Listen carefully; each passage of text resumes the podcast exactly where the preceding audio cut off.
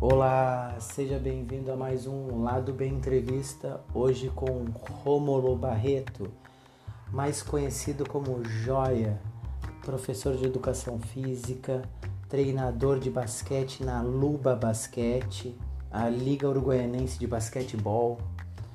Muito conhecimento de prática, de vivência, muita experiência no basquete. Então fica aí e ouve essa conversa que tá joia. De tecnologia, tô, tô, tô aprendendo recém, né? É meio complicado tudo, né? não, mas a gente vai aprendendo junto. Não te preocupa, é, não. A gente vai aprendendo que, junto. Tu sabe o seguinte, né, Rogério? Que a gente, a, aos pouquinhos, vai, vai, vai aprendendo. E, e uma outra coisa, a tecnologia que separa a, te a tecnologia também que agrega. A gente uhum. é, fica mais perto. Imagina, pô, tu aí no Rio e eu em Uruguaiana aí, né? É, não. Cara, a gente tem que aproveitar a nosso favor. Não, é, exatamente isso aí. Pá, cara, prazer imenso falar contigo aí. Tá, sabe que falar sobre esporte, educação física e falar sobre, sobre basquete é assunto para um dia todo, né, Rogério? Sabe que é bem complicado, né, é. cara? Sabe falar sobre essa paixão. Por exemplo, assim, eu sempre digo algo assim, ó, o basquete eu, eu, eu acho que ele não, é uma, ele não é uma cachaça. Os caras falam que é cachaça. Eu digo, não, o basquete é um sentimento e um estilo de vida. É completamente é. diferente, né? Lógico que a gente é, tem um certo tempo que a gente joga, que a gente é atleta, né, Rogério? E depois a gente está nos bastidores, a gente está do outro lado da quadra, né? Essa é, é que, que com o tempo a gente vai aprendendo. Cara, e... prazer imenso aí. Eu que, agra... eu que agradeço. Eu que agradeço. Então, já que tá, o, o áudio tá bom, o pessoal tá entrando, e quem tá ouvindo só em áudio muito obrigado por vocês estarem é, nos ouvindo. Começando mais um Lado Bem Entrevista, então. Hoje com o meu amigo aqui, Rômulo, mas mais conhecido como Joia, né? É. é conhecido como Joia. E assim, ó, ó Joia, é, a gente sempre começa de uma forma muito simples, né? Porque por mais que a gente esteja fazendo uma live, aí tem pessoas que nos conhecem, que estão assistindo. Mas a intenção é chegar até aqueles que ainda não nos conhecem. Então, eu queria que é, brevemente tu te apresentasse. Quem é o Joia? Bom, Rogério, eu vou fazer a minha apresentação. Meu nome é Rômulo Dias Mineiro Barreto. Tá? popularmente conhecido no meio do basquete como Joia. Sou professor de educação física, pós-graduado em atividade física e, saúde. É, agora eu comecei meu mestrado, por incrível que pareça, em basquete. Tá fazendo mestrado em basquete. Mas, Rogério, tô, jogo basquete desde os meus.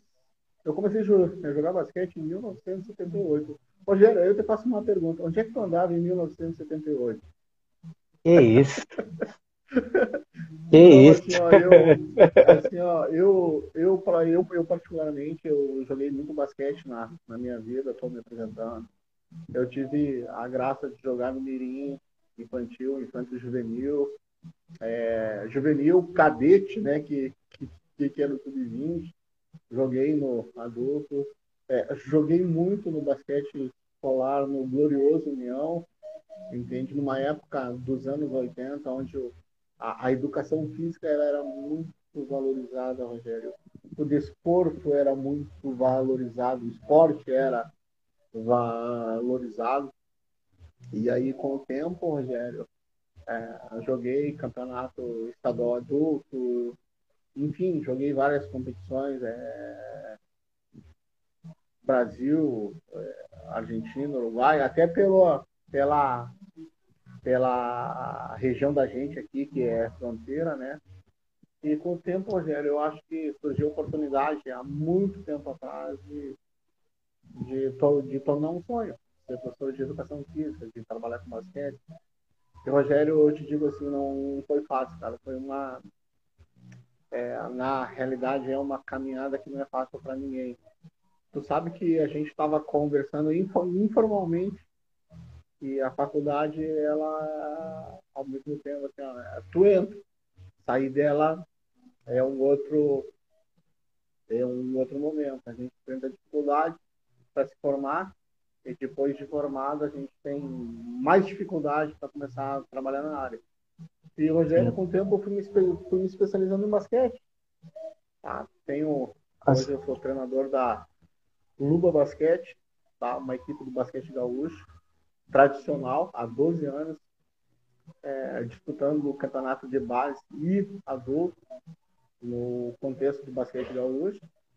E aí eu te pergunto, poxa vida, uma equipe do interior do Rio Grande do Sul, a 623 quilômetros da capital de Porto Alegre, 8 horas de viagem, às vezes 10 horas de viagem, e a gente começou esse ciclo aí em 2010 no basquete gaúcho.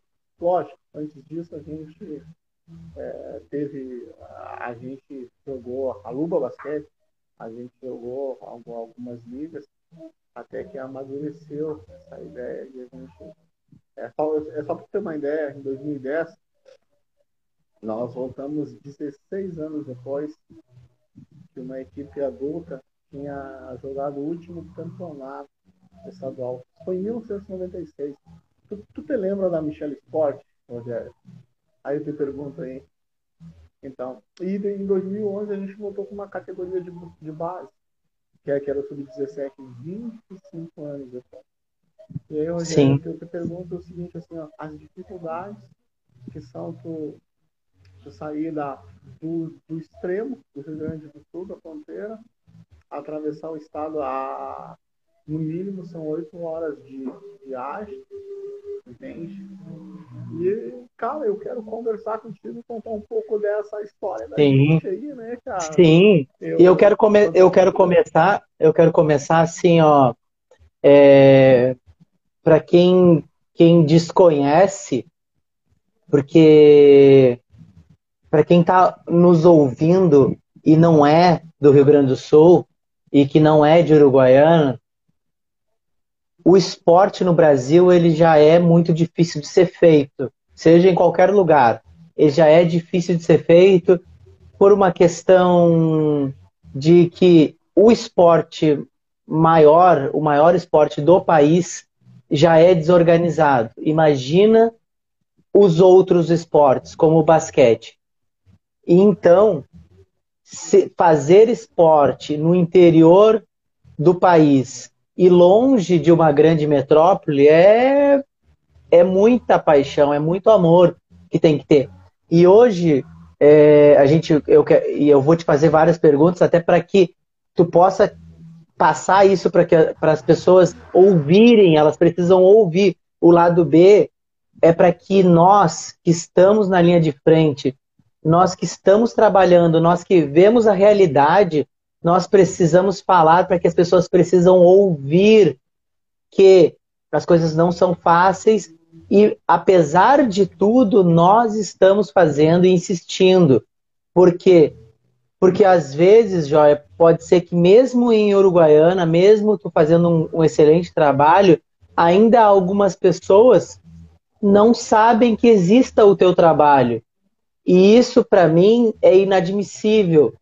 Então, de alguma forma, o lado B, ele quer trazer tanto para as pessoas que convivem contigo, mas principalmente para as pessoas que não convivem, saibam o quanto de trabalho que tu faz e o quanto de coisas importantes tu já fez, e principalmente sendo no interior. E, e já para começar, é, é, é, Joia, eu quero falar, antes de falar do basquete em si, antes de falar da, da, da Luba, que é um assunto importantíssimo que a gente vai falar aqui, eu quero te perguntar como foi fazer a faculdade de educação física já mais maduro, porque, por exemplo, eu tive uma experiência de fazer a educação física muito jovem e tive muita sorte de fazer algo que me trouxe uma profissão, mas muitos colegas meus que tiveram que decidir com a, idade, com a mesma idade não tiveram a mesma sorte. Desistiram, foram fazer outros cursos.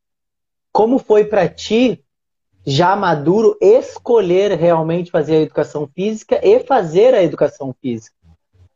Uh, Rogério, assim, ó, a, a, minha história ela é um pouco diferente. Assim, ó, é, eu vou te contar do começo. O desejo ele sempre houve, mas tu sabe que faculdade particular é para poucos. E aí tu coloca isso tipo há 15 anos atrás, lá 2005, 2004, é uma dificuldade.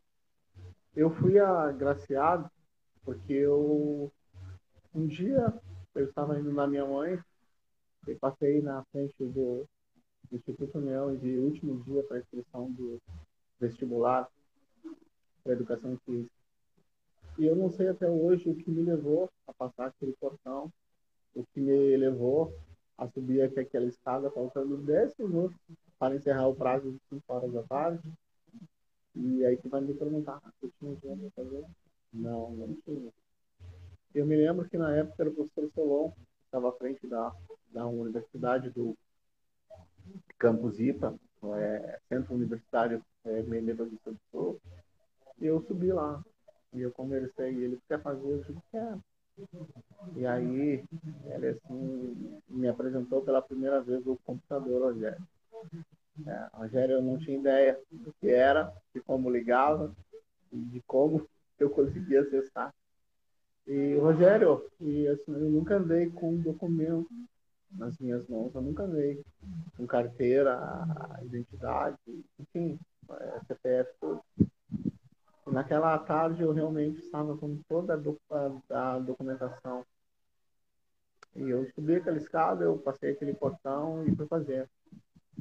E dali a minha vida começou a, a, a se transformar.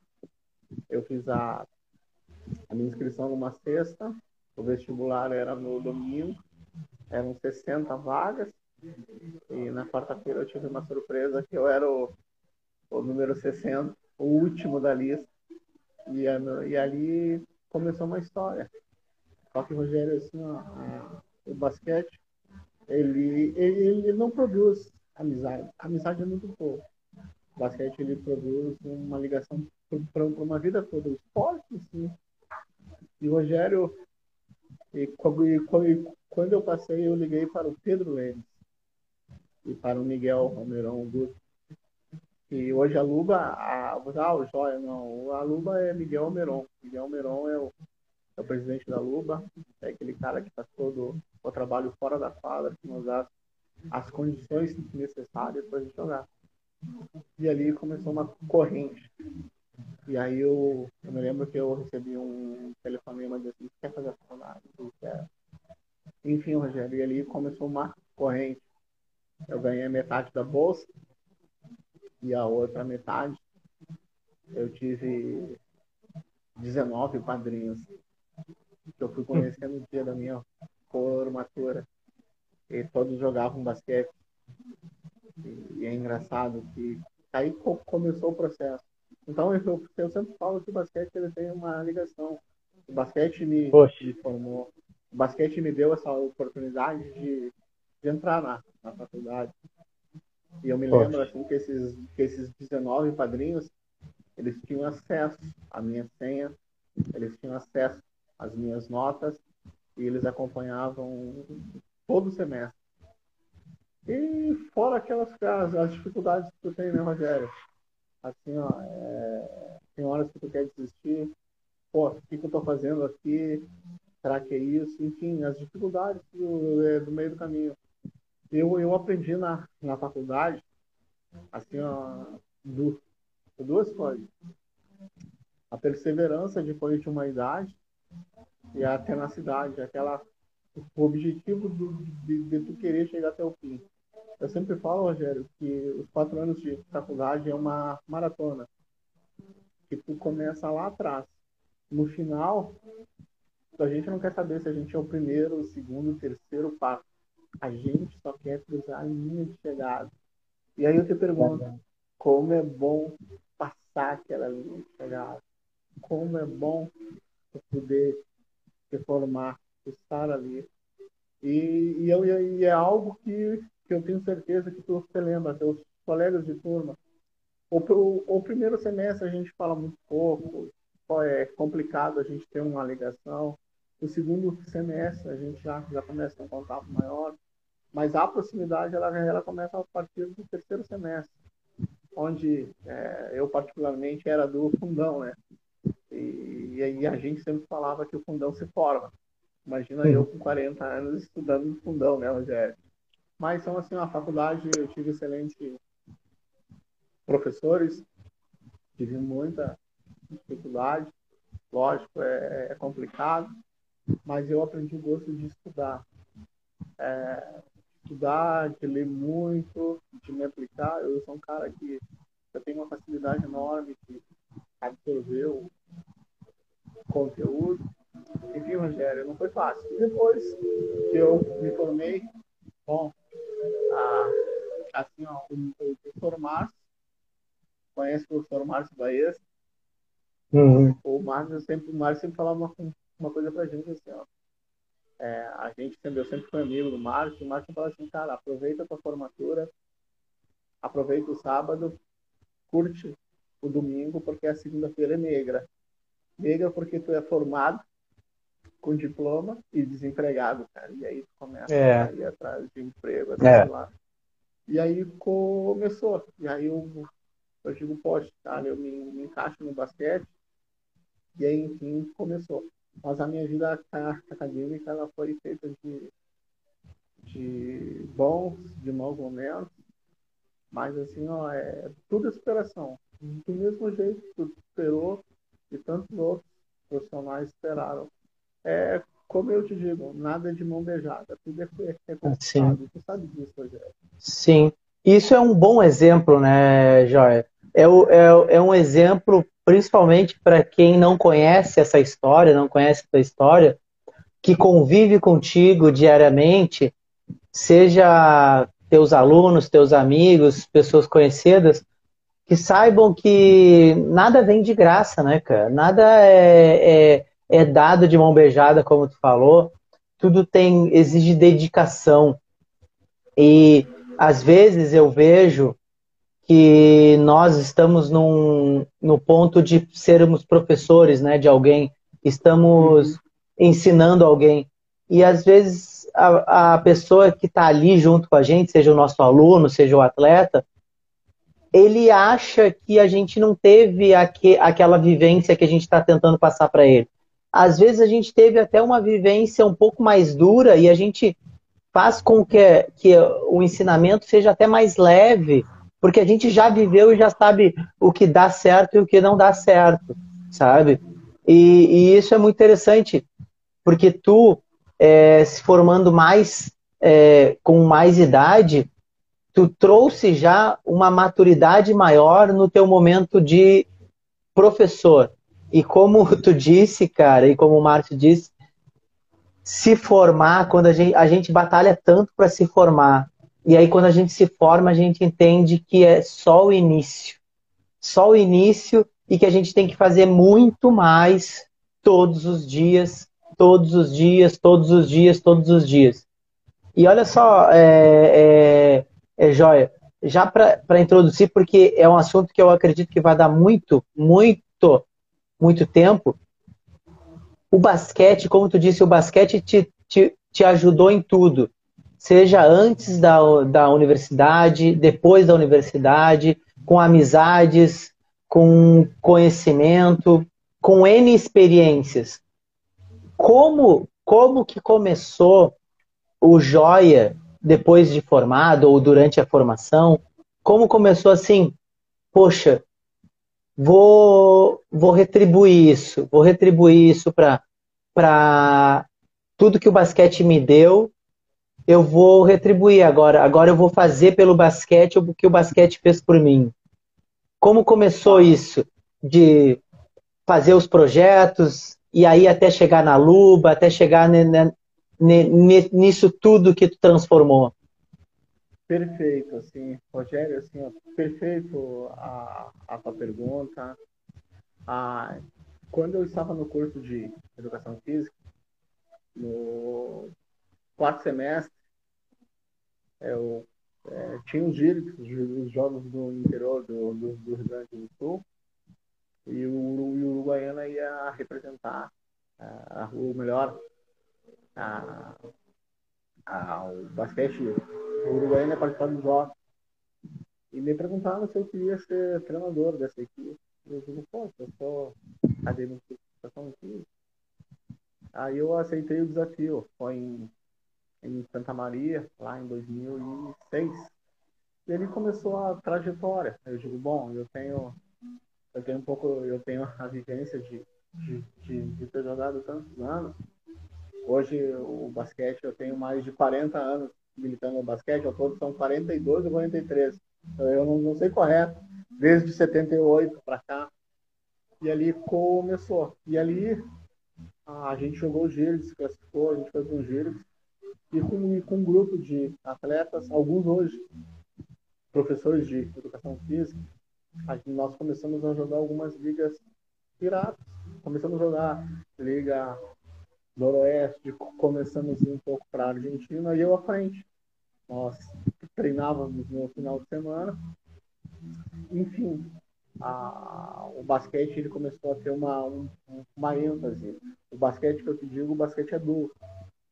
E aí, eu falando com o Miguel, o Miguel Meirão Guto, acho que conhece o Guto, que é o presidente da Lobo, a gente, ele assim, vamos retornar ao adulto, tudo vamos.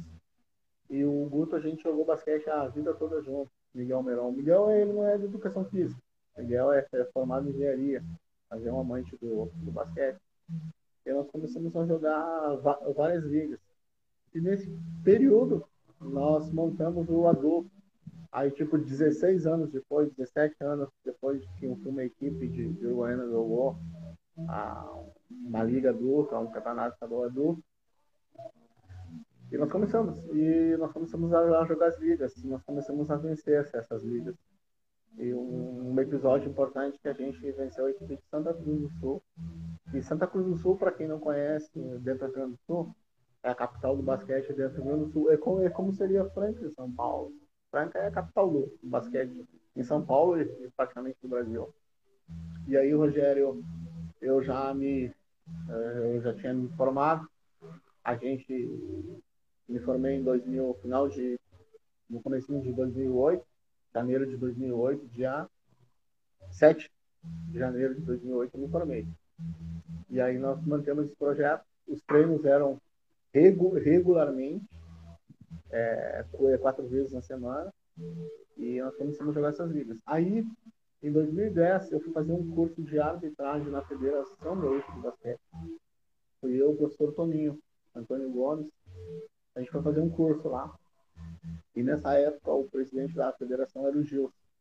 E o Gilson, ele tinha jogado comigo quando menino.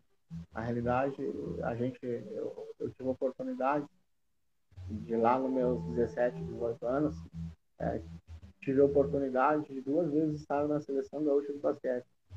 Aí tu imagina um menino do interior do Rio Grande do Sul, de 1,68m, é, sai de Uruguaiana da fronteira para jogar numa seleção. E graças a e lá criou essa amizade. E, e, tinha as Olimpíadas Metodistas também. E essa amizade foi se fortalecendo com Deus. E eu me lembro que eu fui fazer o curso e o Miguel ele me falou assim, cara, vamos jogar o estadual, né? De, de que maneira? Porque assim, ó, aí tu pensa lá, 12 anos atrás, a dificuldade financeira de, de começar o projeto Luda. Mas assim, ó, nesse meio tempo, eu conversava muito com o Marcelo Gradeira. Marcelo Gradeira, ele faleceu faz um mês atrás, na Bahia. Marcelo Gradeira comentou de basquete de Java, distância velha. E naquela época Java representava o interior do basquete gaúcho. E o Marcelo sempre dizia uma coisa, cara, toca-lhe ficha que precisar de mim, vamos, vamos precisar, vai lá. E o Marcelo foi o meu mentor na época. E eu fui fazer o curso. Aí eu me lembro que no final do curso, num, num domingo de manhã na Sojipa, já na sexta-feira eu liguei pro Gilson, o Gilson quer tomar um café, conversar. E aí a nossa, a nossa conversa na Sojipa, ela foi tipo de meia hora. Primeiro a gente fala do passado, né, Rogério? Aquelas recordações de basquete. Ele assim, chegou assim, ó, é, Gilson, eu quero jogar o estadual. Só que assim, ó, eu preciso que tu me tire as taxas, as taxas de filiação tá? e o, algumas taxas. E eu quero entrar como convidado. Ele disse, não, Joia. Eu vou abrir as portas para a Luba, para o basquete de Uruguaiana. E a gente tira a filiação de vocês. Vocês só vão pagar o transporte, alimentação e arbitragem. E ali, assim, ó, isso foi em praticamente em maio esse curso. Em julho, nós, nós 16 anos depois, a Luba voltava a jogar uma competição a nível estadual. O começo é muito difícil, até pelos recursos. Mas a gente encontrou algumas coisas nesse meio, nesse caminho. Foi a distância, Rogério. A, o local mais perto que a gente faz o deslocamento é 8 horas de viagem. De Uruguaiana a Porto Alegre é 8 horas de viagem.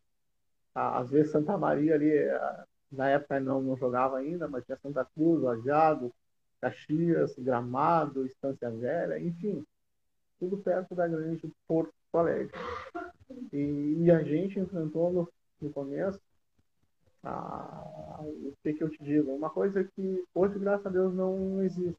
O bairrismo, pô, o Uruguaiana é longe, pô, será que esses caras vão vir esse ano? Será que os caras vão jogar? Será que os caras vão manter o projeto? E e a gente conseguiu né, é, é, os recursos necessários para jogar. E foi o começo da caminhada. Naquele ano, nós ganhamos um único jogo. Eram 16 jogos. Nós, nós ganhamos um único jogo. Um único jogo. E foi dentro de casa é, o, o, o Uruguaiano e Sojipo, no ginásio do glorioso Instituto União, 73 a 72, decidido no último segundo. Imagina a estrutura que é a ginástica Porto Alegre, Sojipa. É, é, é, é, como se fosse Tijuca no Rio, é como se fosse o Botafogo, Vasco, entende? Eu, eu até eu, eu posso afirmar que tem a estrutura do Flamengo. E nós vencemos. E aquilo repercutiu em todo o Rio Grande do Sul. Tanto que, na época, o, o, o treinador da seleção brasileira era Rubens Manhano. E o Rubens estava em Santa Cruz do Sul, a convite do Gilson, do presidente, ministrando uma clínica. E aí, com o tempo, o Gilson me, me contou que eles estão indo de Santa Cruz para Porto Alegre. E aí ligaram para ele, poxa, o Uruguaiana venceu o Sergipe. Ele, poxa, sério mesmo? Não, sim, a gente venceu. O Rogério, o começo ele foi difícil. É, eu me lembro que nos dois primeiros jogos, dois ou terceiros jogos, é, foi uma coisa bem chata, além de ser descortês, foi de, deselegante. E acabou o jogo e o, o treinador não passou a quadra para cumprimentar a gente. O pessoal saiu tudo é, do, do, ginásio e aquilo ali foi bem constrangedor para a gente. A gente se sentiu no primeiro momento excluído mas a gente sabia que o, o a, a, gente estava entrando no, no, no, grande círculo do basquete gaúcho. É. E, e para conquistar isso ia ser muito difícil. É uma coisa que eu sempre digo o seguinte, é uma coisa tu, tu estar no grande círculo. Outra coisa é tu se manter no, no grande círculo.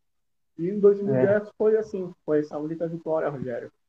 Em 2011, nós tivemos três vitórias no, no, na, na competição. Isso eu, eu, eu, eu te falo do. Em 2011, é, 25 anos depois, nós voltamos, o Uruguaiano, o basquete do Uruguaiano voltou com uma categoria de base, o Sub-17. Então, assim, Rogério, é, é, nós voltamos com uma categoria de base, pensando lá na frente, em suprir o adulto dentro de cinco anos, e eu vou te falar algo bem rapidinho. Desse sub-17, de 2011, cinco jogadores estavam no vice-campeonato adulto da Luba, Luba e Caxias do Sul. É algo que depois eu vou, vou te contar, porque assim, ó, era uma briga tipo Davi e Golias. A gente tinha 60 mil para fazer basquete, e o basquete Caxias do Sul jogando o NBB tinha um milhão e meio. Então eram, eram duas realidades completamente distintas. E o Rogério, em 2012, a gente voltou, mas o pessoal sempre se, se perguntava, poxa, até quando esses caras vão ir? E, infelizmente, o esporte de Uruguaiana, é, ele, ele tem um problema comum a todo o esporte, é distância. É caro vir jogar no Uruguaiana. É caro para a gente se deslocar para a Uruguaiana. É, ao mínimo de, de, de, horas que a gente joga, é, que a gente viaja, é Santa Maria, que é quatro horas. Depois de Santa Maria é oito, nove, dez, doze horas de viagem. E não é fácil viajar a noite toda chegando aqui de jogar. O processo da gente, ele começou a, a, a federação em si, os clubes, eles começaram a se dar de conta que era um projeto sério que a gente vinha praticar a partir de 2013. A partir de 2013, Rogério, a gente começou a jogar de igual para igual. Eu vou te contar algumas histórias aí que, que cara, não existe falar basquete e tu não falar história. os bastidores, é, enfim, eu me lembro que em 2013 a gente alguns clubes não queriam que a gente participasse em relação à distância. E foi um problema porque nós estávamos treinando há cinco meses e somente eu, a gente sabia dos problemas da junto federação, a gente sabia dos, dos problemas que estavam se passando, que a gente talvez não jogasse o estadual, e a gente não jogando estadual em 2013 quebrava o projeto. Porque se tu não vem no ano, no ano seguinte tu não, não retorna, olha. E eu me lembro que os clubes eles decidiram isso entre eles. O presidente ligou para o Miguel Meron Guto, presidente, o Guto me ligou. E aí a gente correu atrás disso. A gente queria jogar, que, a gente não podia estar fora disso. E aí nós fomos convidados a jogar um, um torneio misto lajeado adulto. E logo no sábado à noite do, do torneio misto, os clubes decidiriam a, a nossa permanência ou não. E aí tu vê como a coisa ela é. O, o bairrismo ele existe. Ah, infelizmente o esporte ele tem essas coisas. Hoje, graças a Deus, a gente não tem mais esses problemas com federação, com, com clubes, a gente se dá muito bem. A gente tá... é, é, joia, só um pouquinho, para não perder isso, né? Que é, é, essas histórias que tu vai contar são de extrema importância então eu quero enfatizar algumas. É, nada novo, né? Nada novo que tu contou de, de, do comportamento. A minha pergunta é o seguinte, e, e, e, um adendo ainda, né? Tu já tinha uma boa relação com o presidente da, da, da, da federação. Como assim? Qual era o como que uma federação, como que os clubes eles têm poder de vetar ou de cogitar o veto de um outro participante, sabe? Como isso é possível é, é, estar na mesa para para que seja decidido, sabe? Isso é, é, é, como que pode fazer isso, sabe? Como eu, eu, eu pergunto, mas na verdade é uma pergunta retórica como que algo disso, algo como isso, pode ser cogitado. Tipo, vamos nos reunir aqui os times e não queremos ir para Uruguaiana porque é muito longe, como se Uruguaiana não tivesse que vir até nós, né? E vocês iam até com muito mais custos, com muito menos dinheiro, com muito menos estrutura, com poucos atletas no, no, no, no, na característica atleta no sentido de que só faz aquilo, né? Muitos não são atletas em tempo integral, então vocês já já é diferente e mesmo assim vocês estavam indo competir, estavam se deslocando, estavam se colocando à prova e aí os clubes que têm mais estrutura, que já têm é uma organização, que já tem dinheiro, que é tudo muito fácil no sentido de deslocamento, ah, surge um empecilho, não, eu não vou. Ah, eu não vou, eu não quero ir para Uruguaiana. Como assim? É. Como, como que tu lidou com isso no, no, na, no, no, sentido, no teu sentimento de, poxa, cara, agora que a gente está indo, eles não querem que a gente vá? Como assim? É, Rogério, foi, foi assim, ó. Eu, eu te digo que foram duas semanas de terror pra gente, pois o grupo, ele tava, um grupo de, de atletas estava treinando e só isso, somente eu e o Guto a gente sabia desse problema. E, e, e, a gente não entendia isso. A gente sabe que o, as equipes perto da, da, da capital, uma viagem, com o custo de uma viagem uruguaiana, eles fazem duas, três na, na região. Mas como tu enfatizou o seguinte, o custo maior é, era nosso. E até hoje a gente não entendeu da onde surgiu esse problema.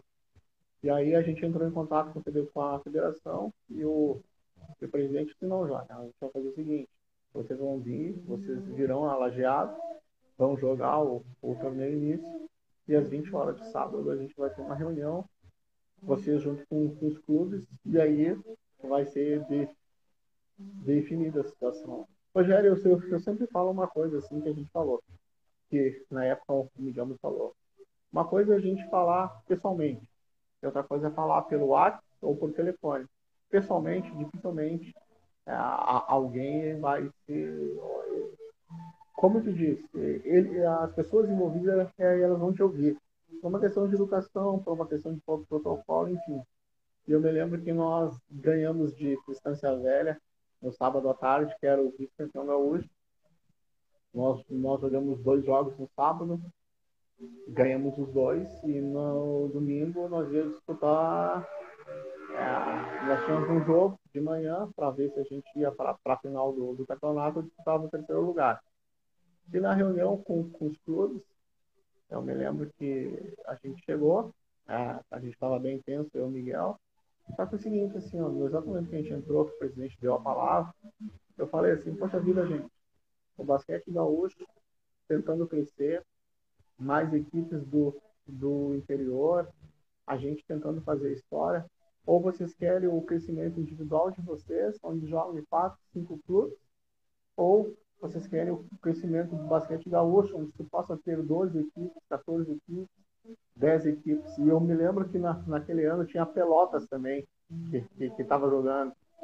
Entende? Assim, e ali eu tomei a palavra e não deixei ninguém falar. E demorou 15 minutos que o presidente se deu de conta que a, a, aquilo que eu falei realmente tinha um fundamento. Ele disse, bom, vocês decidam. E aí eu me lembro que todo mundo levantou e disse, não, o Uruguaiana está dentro. E aí a gente jogou o, o, o, o torneio início e a gente veio. Isso foi em 2013. E eu vou, eu, eu vou te contar uma história também com o basquete. Em 2014, nós fomos jogar o nosso primeiro jogo do adulto da temporada em Lajeado com o Seat Bira. O Seat Bira, naquele ano, ele estava jogando o NBB. Acho que era o segundo, terceiro ano do NBB. É, eles montaram uma equipe distinta, jogadores profissionais, treinando em dois turnos, é, vivendo do basquete, vivendo do esporte. E eu tinha atletas que trabalhavam o dia todo e iam trabalhar à noite. E às vezes eles bancavam a alimentação deles durante os jogos. E eu me lembro que tem uma passagem assim, ó, que a gente chegou no, no ginásio do, do Seat Bira lá, e eu, a gente, eu, eu, tenho uma experiência grande de basquete. E aí tem o Márcio, o Márcio Velasco, o Márcio é de Caxias, que jogava basquete conosco. Ele joia, os caras estão de salto alto. E realmente a equipe deles era muito, muito superior a gente. E eu captei aquilo ali, olhei, eu digo é agora. Aí interrompi o, aquecimento, levei toda a minha equipe para o vestiário e ninguém entendeu nada. E a gente, nós, treinadores, nós, nós fizemos o nosso teatro na quadra, fora dela. A gente briga com a arbitragem, com o atleta, um monte de coisa. E eu baixei pro, pro, pro vestiário. Eu digo, bom, eu preciso tocar na alma desses caras, eu preciso colocar o dedo no sentimento deles. E eu me lembro que a primeira palavra que eu falei assim, assim nós chegamos no vestiário e todo mundo me olhando, a outra equipe aquecendo e a gente voltou para o vestiário. E eu atirei a minha planilha de basquete na parede, quebrou. Tinha uma porta, eu chutei, amassou a porta. Eu disse, porra, cara, nem começou o jogo, os caras já estão já, já, já se consideram vencedores. Cadê a atitude de vocês? Cadê o brilho? Cadê o. Eu usei palavras é, justas e injustas naquele momento. E não foram palavras boas. E, em 10, em 5 minutos, aquele grupo subiu para a quadra enraivecido, é, insano, é, chavenado, como a gente diz na Luba. A gente tem um termo que é chavenado. Chavenado é ligado, coeso, guerreiro. E nós ganhamos o primeiro período de lajeado. Ganhamos o segundo, ganhamos o terceiro de lajeado. E eu me lembro que no intervalo do, do jogo veio os repórteres me entrevistar, que filmavam os jogos. Na época, a TV Com transmitiu os jogos do basquete gaúcho para todo o estado. E foi uma surpresa. E eu me lembro que nós perdemos aquele jogo no finalzinho do quarto período por seis pontos. E, e, e, algo atípico, no quarto período nós erramos 12 lances livres, nós teríamos ganho. E eu me lembro que no final de jogo desceu o presidente do Seat Bira e o X. O X é um, um personagem maravilhoso do basquete gaúcho, o X. X é um dos grandes treinadores do basquete gaúcho. É, o X sempre esteve à frente do basquete de de, de lajado, é alguém diferenciado como pessoa, como profissional, é, como professor, enfim, é um ícone dentro do basquete gaúcho. E ele, assim, apertou a mão da gente e falou assim, cara, vocês vieram para ficar. Vocês vieram para ficar. Baita trabalho.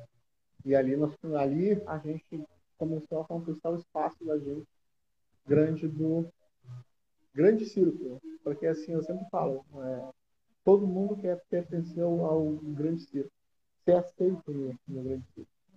E ali nós começamos a trajetória para 2015.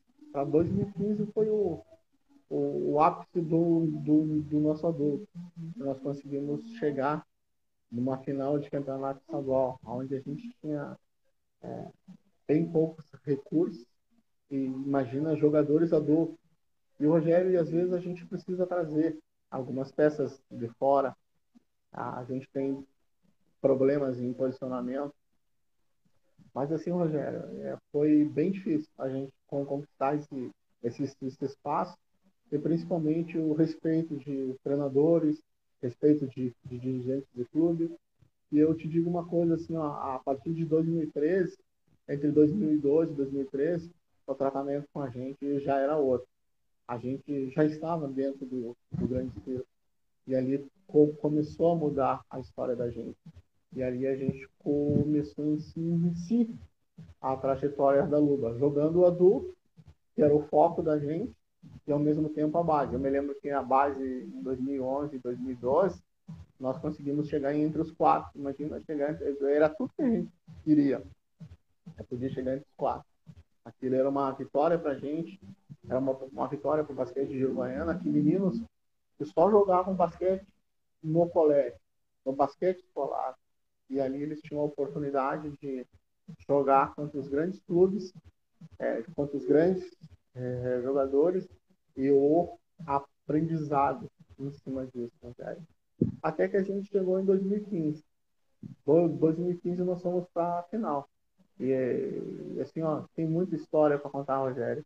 Se eu começar a e falar, o... vou falar só. É, joia, e a, e a é, foi melhorando e quando foi realmente que começaram as categorias menores, as categorias de base?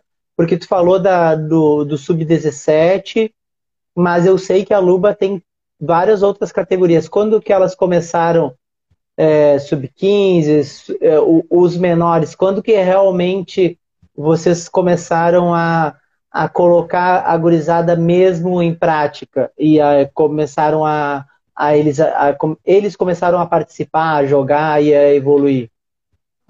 Assim, Rogério, em 2016, o Miguel Miron, o grupo, ele é assim, para mim, joia, nós precisamos dar uma atenção maior às categorias de base. Em 2016 a gente não jogou adulto, depois de um vice-campeonato. Eu me lembro que em 2016 a gente jogou o Sul Brasileiro de Clubes Adultos.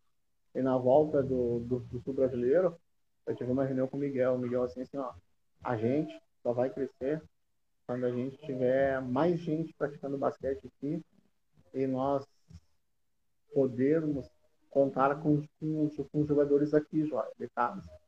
E naquele ano a gente não jogou adulto, nós jogamos o sub-16 e sub-17. Nós priorizamos por duas categorias jogar. E foi o ano que realmente decolou. Decolou as categorias de base. Nós tínhamos um grupo maravilhoso. E nós tínhamos uma, uma geração seguinte assim, Rogério. Uma geração competitiva. Eu sempre falo o seguinte assim, ó. Em relação ao basquete, eu tenho uma opinião minha que é pessoal. Às vezes o jogador ele é bom, ele tem talento, ele é muito técnico, mas ele não é competitivo. Ele aceita o jogo em si, ele aceita a derrota como alguma coisa natural, ele aceita o resultado. E a gente, às vezes, às vezes tem um atleta não tão bom tecnicamente, não tão fisicamente é, para o esporte, mas ele é competitivo, ele se entrega, ele se doa. É uma coisa chamada raça, determinação. Ser competitivo, não aceitar nunca o fracasso, a derrota. E foi nesse ano que a gente tinha um grupo sensacional de, de atletas. Eles eram muito competitivos. E ali nós sentimos que o, que o, caminho era esse, era apostar nas categorias de base.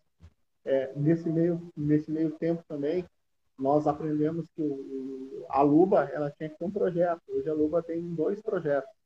Ela tem o projeto Lance Livre, que é 100 crianças, que está parado devido à pandemia, numa das áreas mais, lógico, junto com a parceria com a, com a, com a Prefeitura de Uruguaiana. Sem a Prefeitura é impossível, porque a Prefeitura é a grande parceria da gente. E nós conseguimos montar um projeto numa das áreas mais carentes de Uruguaiana. Fora isso, a gente tem o projeto Luba na Escola, que é na Escola Marília, lá, onde tem 60 crianças. E nesse ano, a gente, em 2016, a gente conseguiu é, colocar o Luba na escola a gente conseguiu a lubinha e, e, aos poucos o basquete ele começou a ficar disseminado na cidade de Uruguaiana e as pessoas aprenderam que o basquete não era esporte de elite, é, que, que, todo mundo pode, jogar. E, infelizmente, lá nos anos 80, 90 ainda, o basquete era muito elitizado devido ao material, ao vestuário, enfim, e nem todo mundo conseguia ter uma bola, um local para treinar. E aí nós começamos com um projeto, enfatizamos, e hoje nós, é, a gente joga 15, 16, 17, 18, nós temos um, um vice-campeonato sub-20, ah, esse ano a gente tem plano ainda de, de voltar ao, ao adulto, mas é gradativamente para 2022 começar um processo. Enfim, hoje nós temos, enfim, em média, a, a Luba tem mais ou menos em média 300, 300 crianças é, jogando basquete, jovens, adolescentes, de, de, de várias categorias. E, e, o basquete hoje ele está na periferia, ele está na, é, nas partes mais simples de, de Uruguaiana. E, aí, e a gente tem o, o orgulho disso. É, passar aí num, num, bairro afastado do centro, e tu ver a gurizada jogando basquete, é, é, melhor é ótimo. Que tem. É ótimo. É, é... Só pegando o teu link só um minuto, mas para que isso pudesse acontecer, nós fomos para a esquina pedir dinheiro para fazer basquete. A gente foi para a sinaleira, pedágio para conseguir basquete. Nós fomos lá vender pastéis. Nós fomos fazer risoto. Nós fomos bater em firma. Então, assim, nunca foi fácil. E várias vezes eu, eu junto com a gurizada da base, a gente ia para a sinaleira da praça da cidade, fazer pedágio, pedir dinheiro para fazer basquete. Então, assim, ó, a, a, a, a, gente tem uma história, mas a história, assim, ó, ela é de todos e todos fizeram é, com, com muita vontade. Não, é, é, é, eu sei como é que é. Eu sei como é que é, é fazer as coisas no interior, distante, cheio de preconceitos, né? Porque eu acho isso uma sacanagem. É, joia, eu, eu, com a minha personalidade, eu não conseguiria fazer o que tu faz. Eu, por isso que eu te parabenizo pelo trabalho que tu faz, porque tu é a pessoa certa para estar onde tu está. Porque tu tem muito jogo de cintura, tu tem muita paciência, tu conhece o meio, tu tem experiência de conhecer o meio do basquete. E para quem não conhece o meio do basquete é muito difícil. Para quem não conhece as pessoas que mandam no basquete é muito difícil. É, situações que te desestabilizam. Tu, por exemplo, tu tá com a tua equipe treinando e vésperas de campeonato, algumas equipes se reúnem e dizem que não querem que a tua equipe participe. Isso aí eu já não conseguiria aguentar, eu não teria o estômago para isso. E tu conseguiu é. lidar com isso de uma forma boa.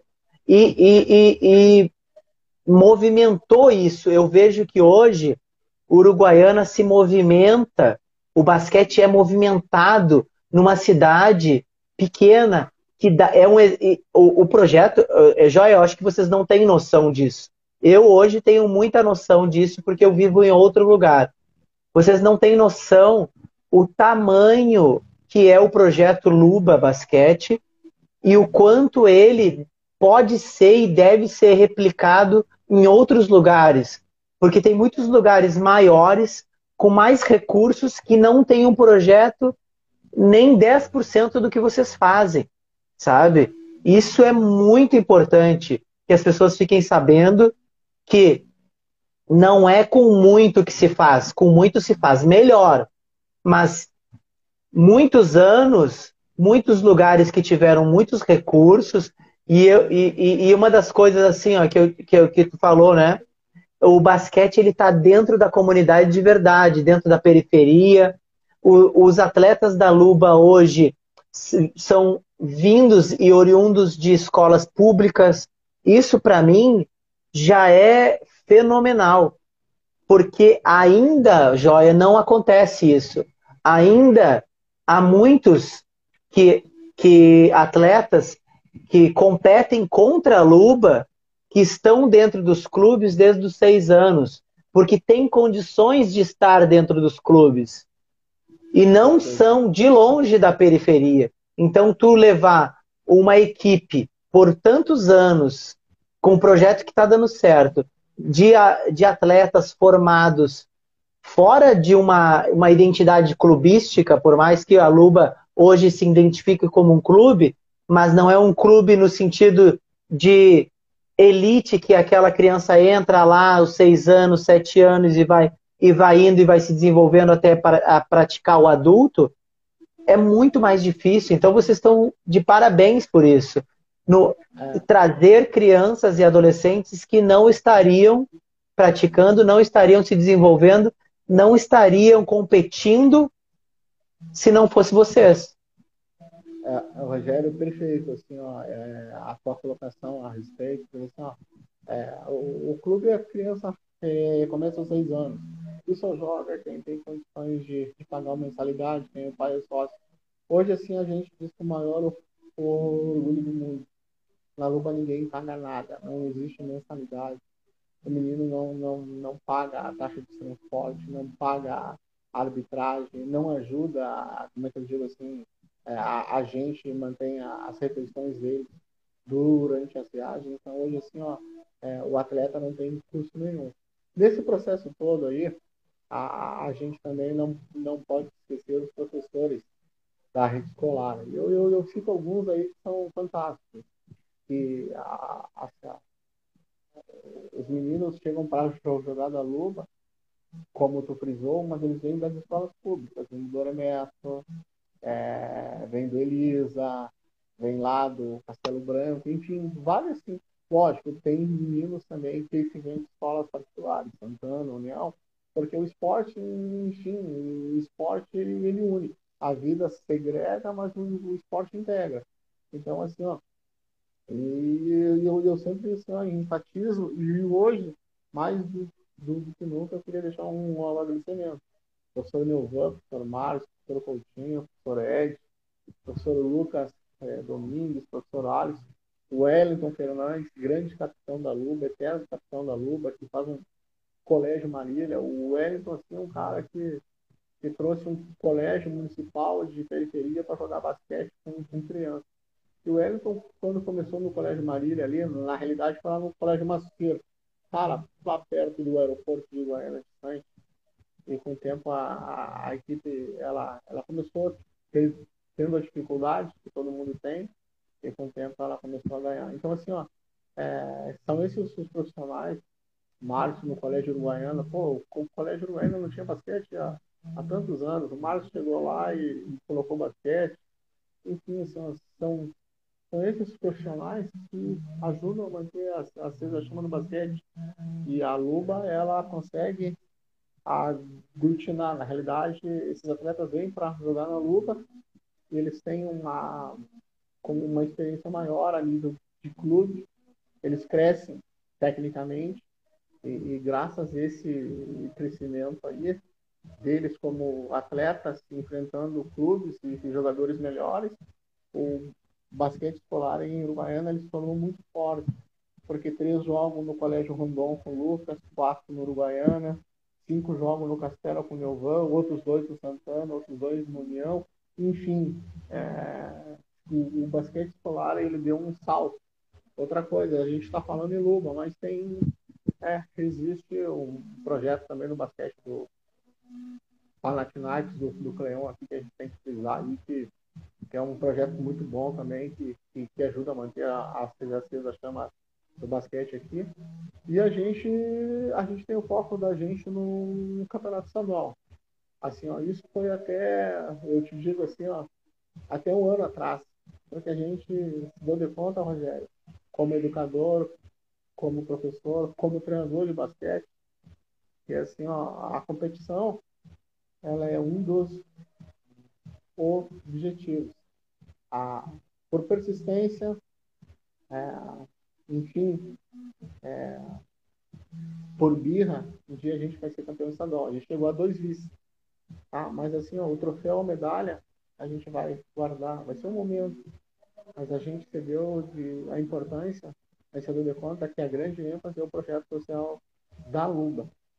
A, é a transformação do menino através do esporte. E aí entra a inclusão, a, socializa a, socialização, é, enfim, usando o basquete e o esporte como uma ferramenta de cidadania. Eu acho que a gente marca muito mais o atleta, a gente marca, por exemplo, assim, ó, Rogério, a Luba teve meninos que passaram pelas mãos da gente, é, meninos que tinham tudo para dar errado.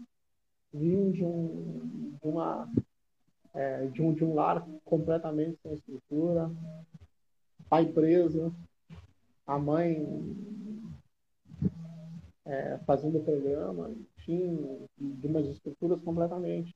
Esses caras foram, se formaram, tá, viraram militares, advogados, fisioterapeutas. Lógico, eu estou precisando alguns, lógico, e tem alguns atletas também que têm uma boa estrutura familiar, que tenham uma família com, harmonia, enfim, mas isso é metade do bolo. Existe a outra metade do bolo que não tem isso. Então pensa em alguns atletas que tinham tudo, tudo para dar errado.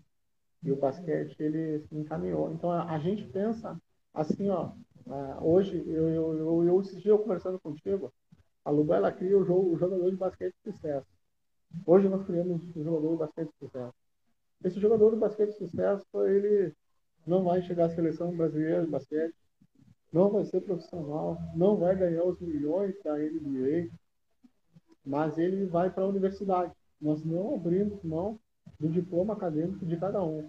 Nós acompanhamos os, desempenhos escolares dele. Cara, só vai jogar se estiver bem na escola. Entende assim, ó, a, a, moeda de troca, quando o menino joga na luba e não paga nada e não tem custo, tem uma moeda de troca. Cara, tu tem que estar tá bem, cara. Tem que ser bom filho e tu tem que estar bem na escola. Não precisa ser o melhor, mas não precisa estar lá embaixo. Então tu só vai embarcar no ônibus, só vai competir e se tu estiver bem. estiver bem em casa, estiver bem na escola. E, e a gente sempre, é, a gente tem um, um contato muito grande com, com, com os pais, né? A, a, respeito disso. E se o cara não tá bem, ele não treina, ele não joga. Então o basquete é essa, enfim, uma moeda de, de troca para e é uma ferramenta para cidadania. E voltando lá sobre o jogador de basquete de sucesso, é o cara que vai para a universidade, e é o cara que vai jogar basquete até os 80 anos, 90 anos, vai estar velhinho lá, jogando basquete, seu master, correndo, se divertindo. Então hoje a Luva, ela, ela a gente é, mantém ainda as categorias de base para competição, mas a ênfase, a ênfase da gente é, o, é os projetos sociais. Eu acho que a gente é mais marcante aí. Porque assim, ó, a gente vai ser, a gente vai ganhar títulos, a gente vai a gente vai chegar em, em algumas categorias de base é, lá no topo, mas a gente acha que a gente marca mais o menino nessa transformação. Porque assim, ó, a, a forma de pagamento que a gente tem como, como treinador e como professor é quando o atleta chega lá e coloca o convite da formatura em cima da, da mesa. Fala assim, ó, tu tem parte nisso. E aí é importante. Assim, eu tive um, eu tive assim algum, alguns atletas e, e, e, eles marcam muito mais, outros um pouco menos. Alguns tu, tu é mais próximo, outros nem tanto. Mas a gente como treinador de basquete, como professor, a gente às vezes é, cumpre o papel do pai do amigo, do psicólogo, do conselheiro. Às vezes o menino ele se abre mais contigo do que em casa. Aí ele vem até falar com problema de namorada, ou problema disso. E alguns têm tudo é, do lado financeiro, mas eles não têm o, a aproximação com os pais. Outros já não têm, tem, tem pouco menos, e ao mesmo tempo eles têm tudo. Então, com o tempo, a, a gente fica muito próximo. E eu acho que o exemplo da gente arrasta. Arrasta, ele, ele pode arrastar para o lado bom como para o lado mal. Mas, assim, ó, a, a, nesse tempo aí, a gente arrastou mais para o lado bom. É, muitos meninos se, formando, sendo colegas de profissão, outros é, é, fisioterapeutas, farmacêuticos, sargentos, oficiais. Pensa num cara que está lá na vila, lá, que chegava para treinar de chinelo de dedo, que a gente tinha que conseguir um tênis, tinha que conseguir uma agasalho. E hoje o cara, quatro anos depois, o cara está se formando na MAN, no curso de cavalaria. Porra, ele é assim, cara, vocês têm, têm parte nisso. O cara que tinha tudo para dar errado. Então, são, são essas coisas que a gente fala. Lógico, você tem as histórias do basquete, assim, ó. Eu, eu, eu como treinador, Rogério, eu brigo muito com ele, Rogério. É uma coisa que o Márcio ontem ele falou, e que eu aprendi com o Márcio, na realidade eu aprendi com vários tre, tre, treinadores aí, colegas da gente aqui, Sônia Elvan, enfim, tantos outros. É, o, o tu faz do modo que tem que ser feito, com excelência, tu não faz. Então, com o tempo, a gente vai se organizando, a gente vai crescendo também. É, o, o, que, o, que, o que ajudou a minha, minha, minha trajetória como treinador foi ter jogado basquete tantos e tantos anos, tantos e tantos anos.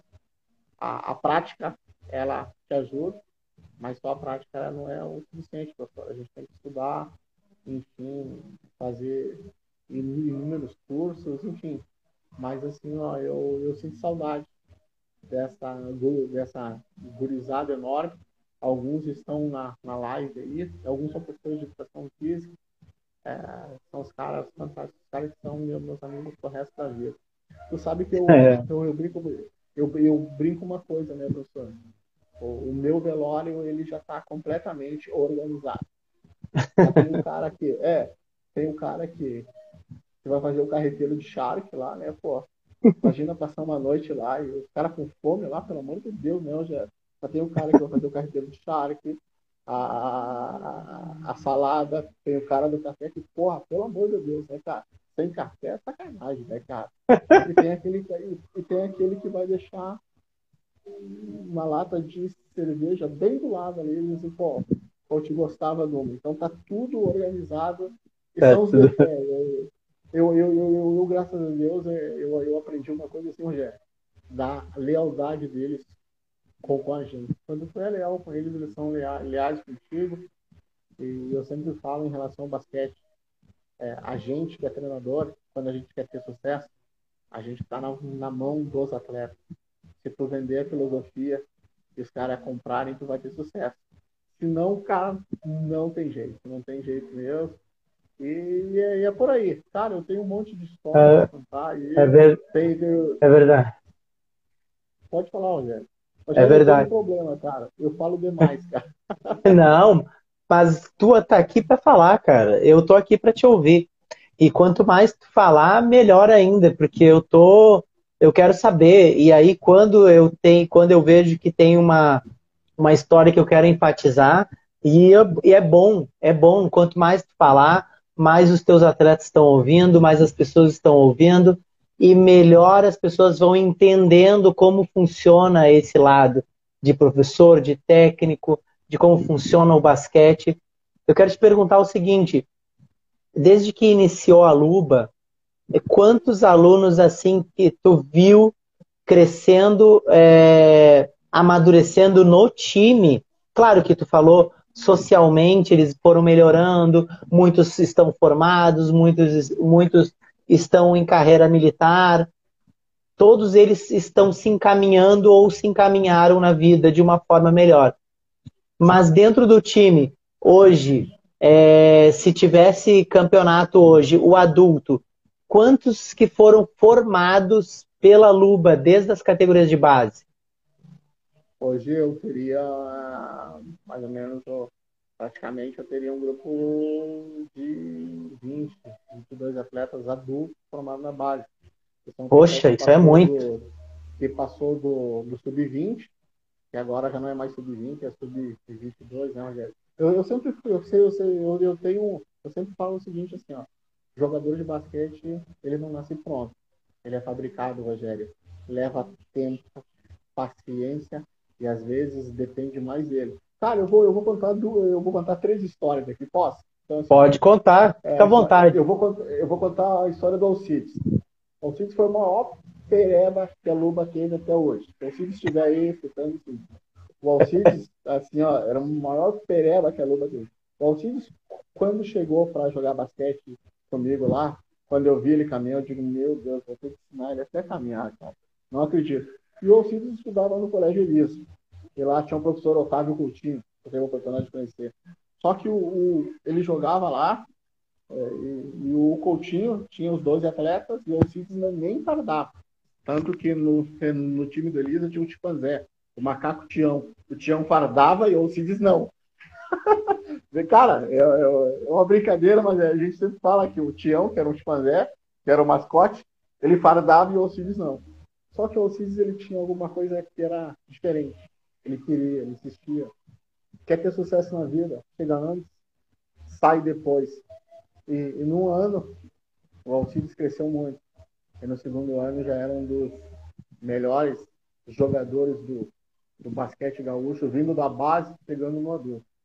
Cara, eu tenho as histórias assim, o cara chegar de skate com um violão atirado nas costas, eu digo, cara, filho, erraste o caminho o, a pista de skate é, ela é lá no centro lá. E os caras indo jogando, crescendo, é, pela per perseverança da gente. E o, o importante também, né? É, é, por eles gostarem, se identificarem com o basquete. E, o, hoje, detalhe, está falando com ele. E quando a gente começou a trajetória da gente, o professor Wellington foi o maior cestinho do Campeonato Gaúcho até hoje. E, o Wellington era o cestinha de todos os campeonatos do adulto. E a Luba não chegando à final. Imagina o que jogava o Wellington ali. E era engraçado que a gente sempre, a gente sempre marcava uma união por final de semana. Era dentro da quadra e fora da quadra para ter o recurso para jogar. Às vezes a gente tinha que ficar em hotel porque não tinha alojamento. Às vezes a gente tinha que ir para alojamento porque não tinha dinheiro para hotel. Enfim, várias coisas assim. E a gente cresceu muito. Assim, eu tenho eu tenho alguns atletas ali. Cara, o, que eu mais tenho é história de superação, é, algumas histórias engraçadas. Eu posso contar uma história engraçada aí? Claro. Isso aí é, isso aí é folclore do, do, do basquete hoje do Goiânia. Ah, quando, em 2014, no, no, é, jogo Lube Caxias. É, é Lube Caxias do Sul. Só que Caxias não queria vir ao Uruguaiana porque a gente estava com um problema de, ginásio e Caxias não queria jogar no ginásio do, do colégio meu, né, cara? Pô, e aí tem, tem, tem essa coisa, né, cara? Os caras indo pro, pro NBB, aquelas coisas, tudo. E a gente tentando manter o projeto. E o Rogério, nós ia jogar sábado. Sábado no Colégio Neo. Na segunda-feira me liga o Miguel e diz assim, joia, queimou o placar de, de 24 segundos. Eu digo, cara, manda arrumar, paciência. Já levei, não tem conserto. Como assim não? E eu digo, e agora? Ah, fala com os caras lá, você dá bem com os caras lá pra, pra, pra fazer 100 no, no cronômetro. Eu digo, cara adulto no cronômetro, tá louco, cara. Eu digo, meu Deus, como é que eu vou resolver isso, cara? Como é que eu vou resolver? Aí em cinco, cara, assim, passei uma tarde toda, digo, tá, já sei. Aí liguei pro, pro Léo, passei uma mensagem pro Léo, o Léo, que é treinador do barraco, Leonardo Miller. Léo, tu me empresta? Ele, não, Joia, te empresto, não há problema. Aí nós atravessamos a ponte lá de, de carro, vamos lá e pegamos. Só que é o seguinte, né, Rogério? A voltagem de, da ah, era de... da Puxa vida. Então, assim, ó, o cronômetro, ele andava 4 segundos mais rápido. a, gente levou pro, pro, pro, pro, pro, pro, pro técnico lá em eletrônico, não, cara, é 4 segundos. Aí eu treinei com esse placar na terça, quarta, quinta, sexta e sábado de manhã, sempre nos 20 segundos. Aí nós fomos jogar no Leão lá. A equipe dos caras fantástica, fantástica, fantástica. Acabou o primeiro período, um ponto para Caxias. Acabou o segundo período, dois pontos para Uruguaiana, 47 a 45. E os caras estourando assim, 8, 9 posse de bola. E o treinador enlouquecido com os caras, chutando cadeira, brigando tudo. E eu e o Guto quieto olhando, né? Quieto, quieto, quieto. Tá, tá quieto, né, cara? Mas antes disso, de falar, não tá em nada. Eu, vamos jogar assim, aos 24 aí, tá? Vamos jogar. Aí no, no terceiro período, os caras estouraram quatro, tá? Aí o treinador foi lá, não, tem algum problema com o placar aí. Aí tava os dois ratos da federação e na mesa tava o, o Carioca. Tava fazendo súmula aí no 24 na mão, né? Aí deu aquela, aquela confusão toda me chamaram na mesa ali. Cara, acho que esse, esse, esse cronômetro 24 tá com problema. Vamos fazer no manual? Então, tá, vamos.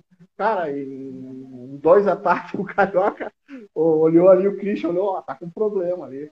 E aí nós perdemos aquele jogo por cinco pontos. Então, assim, foi um. Foi, foi, foi alguma coisa hilária. Aí, é, rapaz. Num, curso de basquete, eu tava conversando com o técnico de Caxias, né? E a folclore, ele, porra, cara, nós, nós, nós estouramos 12 postes nós jogando no NBB, e aí eu dizendo, cara, a defesa desses caras não pode ser tão forte que nós não conseguimos jogar, cara.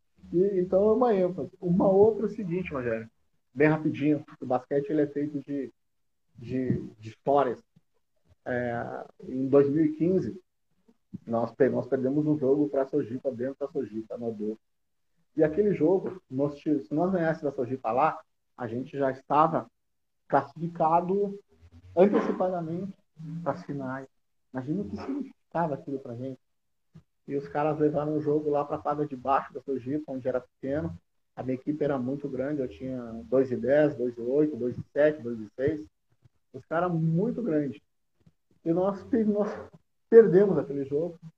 E no meio da semana nós íamos jogar em Santa Cruz. Pô, tá ganhar Santa Cruz é capital do basquete, né? Eu digo, tá, vamos lá, vamos, vamos cumprir tabela e vamos pronto. Rogério, estamos com uma equipe base aí, alguns jogadores a gente não, não trouxe pelo curso. Vamos lá cumprir casamento. Ganhamos dentro de Santa Cruz e no outro domingo nós jogamos dentro de Porto Alegre, ganhando da Sojipa, que deu uma reviravolta no campeonato todo. Nós ganhamos a Sojipa, a gente na final. E eu digo assim, cara, eu não aguento mais perder para esses caras, velho. Faz o seguinte, assim, ó, Miguel, você junta todo o fardamento aí, não botou no bolsão, que, que tu quer na verdade? Aí tu sabe que o basquete tem essas crenças, o esporte tem essas crenças, tem as suas superstições. Hum. E aí eu levei todo aquele fardamento lá no, centro, lá em cima, lá perto do, do, do QG do quartel lá. Cheguei lá, falei com a avó, vó, desde para mim esse fardamento é porque esse Tamarucubaca é grande. Ela assim, meu filho, vocês vão, vocês vão jogar com no domingo, então tá. No sábado tu vem pegar na sexta-feira. Eu fui lá, peguei tudo. Então. Quando eu peguei o parlamento, eu tô entrando no carro assim, meu filho, o jogo vai ser muito, muito difícil, mas vocês vêm por um gol no final. Cara, e a gente travou uma batalha com a Sojipa, assim, ó. E nós estávamos vendo por 15, e faltando dois minutos, os caras levaram para prorrogação. E nós fomos para prorrogação, em três milésimos de segundo, a gente estava atrás, e, num ataque da gente, numa jogada, o Wellington recebe a falta e mete os dois lances livres. 81, 80, faltando 3 milésimos de segundo. E eu me lembro que eles saíram com posse, estourou e a gente ganhou da Sojito. E ali a gente estava na final. E foi uma festa, né, cara? A gente, pô, imagina na final, pegar Lajeado, Santa Cruz, pegar Santa Maria, é, pegar quem mais ali, deixa eu me lembrar aqui, Gramado, enfim, cara, um monte de equipe aí. E poder chegar na final, cara, ganhando dessas equipes, dos treinadores fantásticos aí. Aí eu cheguei em Uruguaiana na segunda. Adivinha o que eu fiz, Rogério? Fui lá na tia, fui lá no Congal, eu cheguei assim, tia, mais 50. a gente tinha que pagar, não. É, o basquete, ele é, ele, ele é feito de histórias, né? E a última, o seguinte, essa eu não posso contar. A gente estava jogando em Lajeado, Lajeado com um time no, no. E a gente é um time muito forte, o dos caras é muito forte. Rogério, faltando dois, três minutos para acabar o jogo, estava a 97 pontos de diferença da Lajeado, sete vira. Eu digo, eu não vou tomar 100 pontos aqui, aqui não. Aí pedi um tempo, chutei cadeira. A gente faz aquele teatro, tá? Um dia eu vou tomar 100, mas não vai ser hoje. Não está escrito isso. E os caras me olharam. Rogério, é o seguinte, nesses três minutos que faltavam para acabar o jogo, os caras não fizeram 100 pontos e nós fizemos 15. Então são, são coisas que a gente conta que, que, que tudo foi tudo é difícil, Rogério. Tudo é difícil. Eu sempre falo uma coisa em relação ao basquete. É, é, primeiro, não existe verdade absoluta sobre esse jogo. Uma vez, o Ari Vidal ele me falou uma coisa para mim. Ele, assim, o basquete ele foi inventado pelo homem, jogado pelo diabo. Cara, tudo pode acontecer. Tudo pode. Do jeito que tá ganhando 20, quando tu vê, tu, tu tá perdendo por um final de jogo. Entende assim? É. Então não, não existe verdade absoluta desse jogo. O que dá certo para um não dá certo para outro. O que dá é, depende para um jogo, isso não dá para uma temporada. E a gente não pode imitar, Rogério. Uma coisa que com muito tempo eu ia lá na, na internet, pegava jogada, pegava tudo, pegava conceitos ofensivos, trazia conceitos americanos, tudo. Aí eu me dei conta que nós, o, o, treinador, o professor, ele só começa a crescer, ele só começa a ter pé no taco dele quando ele começa a criar as movimentações dele, criar os sistemas defensivos dele. Ah, a gente vai lá e, pega 5 mil exercícios na internet e leva lá, faz um monte de exercício lá para dizer que a gente sabe o basquete. Quando a gente, a gente, esse dia tu falou uma frase assim, ó, acho que eu peguei. Às vezes o muito, o muito demais se torna supera. E às vezes o pouco faz a diferença. Então, é, eu acredito nisso. Eu acredito tempo, nisso. Com o tempo eu, eu, comecei a, a criar exercícios, comecei a criar, eu, eu curto muito criar movimentações de bola, lateral, movimentações. Aí eu, eu, eu comecei a aprender um pouquinho o jogo. Quando eu deixei de lado essas coisas buscar na internet, quando eu peguei, botava a minha família em cima, e eu gosto de pegar a cestinha de, de refrigerante, que são maior, em vez do, do, do, do imantado ali, e a gente começar a mexer com as pedras, começar a criar uhum. exercícios, e eu me dei de, de conta que eu tinha que trabalhar algumas coisas mais, outras menos, e que o simples fazia a diferença. E eu, eu sempre falo para a minha gurizada, jogo simples só faz o simples. É, a gente sempre tem um exercício que é tomar decisão com bola, né? Que é, que é a finta mais mortal do basquete. Aquela que tu vem pra frente, tu já fez 5 mil vezes, tu corta, tu, tu faz a finta de ombro para um lado e corta para o outro e vai embora, né? Que é a finta mortal. Os caras já passam no meio das pernas, sabe? Eu, eu me irrito muito com a gurizada em relação a isso, porque eu curto que eles façam simples. Então, assim, ó, tá? o que, que eu me dou de, de conta hoje como, como treinador? É o simples, criar, aprendi com o tempo que é, é preciso a gente baixar a cabeça e criar as coisas da gente, os exercícios da gente, os livros, uma, a internet. Oi, uma, uma, uma pergunta para ti, Joy, é ótima, porque é, no que tu está tá falando agora, é, eu tenho visto muito treinamento americano é, aqui no Brasil. Por exemplo, aqui no Rio de Janeiro, tem muito personal de basquete. Muito personal de basquete. Tem na Lagoa, tem no Aterro do Flamengo, tem essa NBA School também, que é um modo americano de ensinar. E, e eu quero te perguntar o seguinte, baseado no quê? Como tu estava falando do simples, né? É, há, muitos, há muito treino de habilidades individuais, muito, muito treino de habilidades. São vídeos que esteticamente são bonitos para divulgação. Tu vê um professor fazendo, é muito bonito. Só que eu, como hoje vivo aqui, conheço algumas pessoas e, as, e vejo as coisas como elas são na prática. Não fico na ilusão só de da distância. Então eu vejo como aquela pessoa se comporta na prática. E eu vejo que o basquete, como a, a, várias outras atividades, ela basicamente é o simples. Então, te perguntando assim, ó, às vezes há muita ênfase em algumas coisas muito específicas é, que são esteticamente mais bonitas, só que não há o básico para que o atleta possa realmente jogar o jogo. Às vezes ele, ele faz muita coisa, mas ele não consegue jogar o jogo, porque jogar o jogo não foi ensinado a ele.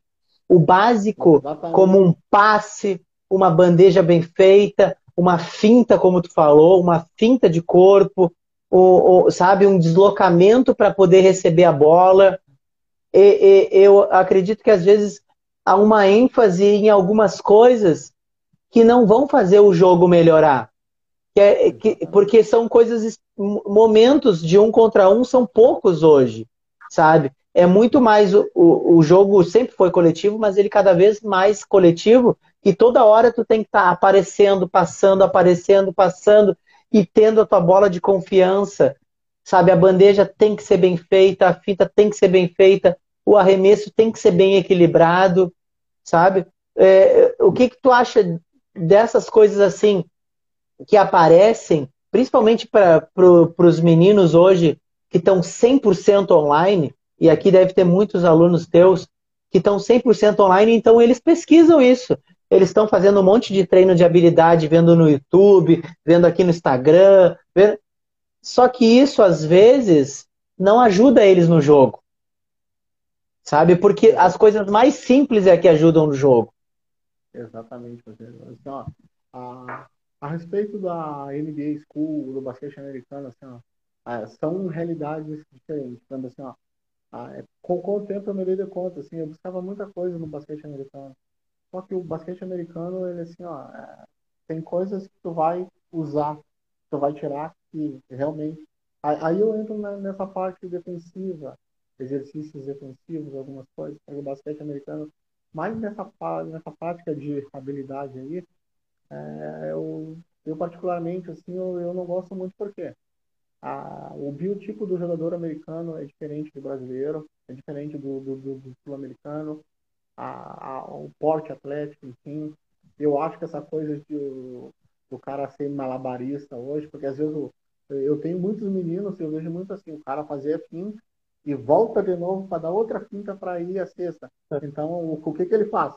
Ele abre mão de fazer a cesta para voltar para dar um, um, outro drible para buscar. Então ele perde o tempo, o time de fazer a cesta.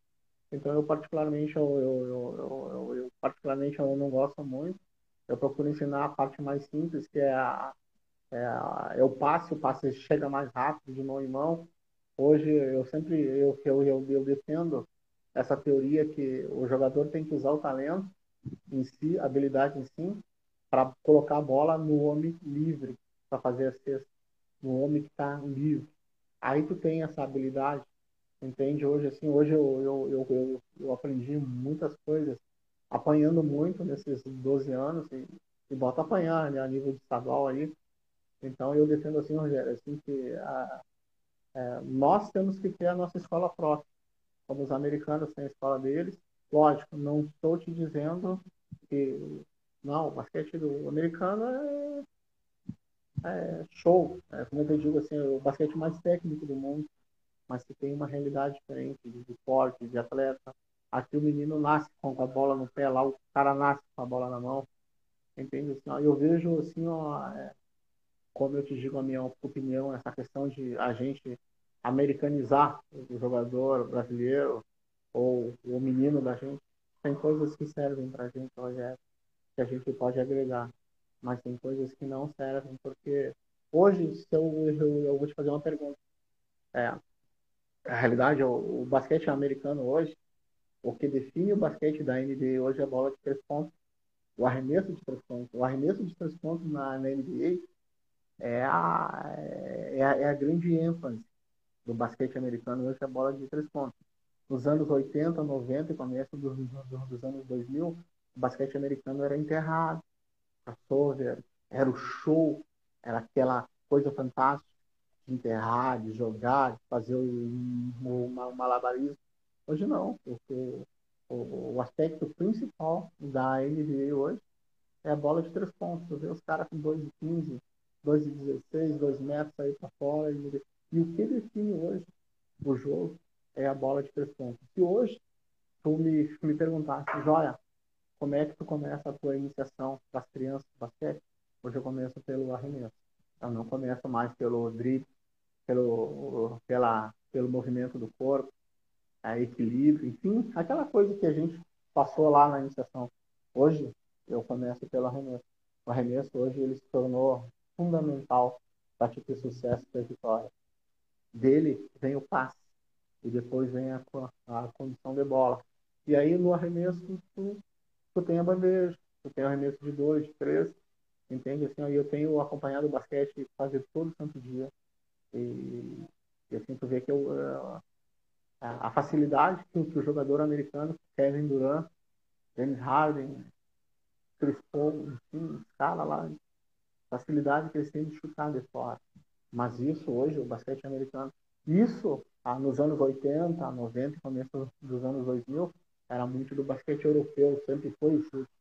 E na década de 80, 90, ali, basquetebol brasileiro, ele, é, ele era baseado muito no, no arremesso. Aí, com o tempo, a gente quis imitar os americanos, é, trazer algumas coisas. A gente, eu acho que a gente tem que a gente tem que buscar as escolas nos Estados Unidos, a gente tem que aprender com eles, mas a gente tem que ter a nossa identidade. A gente tem que trazer aquilo que nos serve e manter as escolas. Por exemplo, assim, eu, eu, eu, vejo muitos colegas meus é, é preocupados em, em sistema europeu, e, nos Estados Unidos. Tá, cara, excelente, o aprendizado, a vivência é boa. Mas assim, a, a, a gente tem que fazer o simples o feijão e arroz é, ganha jogo, ganha jogo, feijão e arroz, coisa assim. Eu, eu particularmente, eu não, eu não gosto de, de jogadas no basquete. Eu tenho um sistema. É, jogada tem começo e tem fim. Aí eu sei que a bola sempre vai acabar no Rogério. Eu vou marcar o Rogério. Uhum. Porque eu marquei o Rogério. Eu gosto de sistema. Eu, eu, eu jogo muito o pato aberto, eu jogo muito com aberto. Eu tiro muito os homens grandes para fora para jogar. Então, assim, eu, mas isso é uma filosofia minha. É, tem gente que não concorda com isso, tem gente que não acha.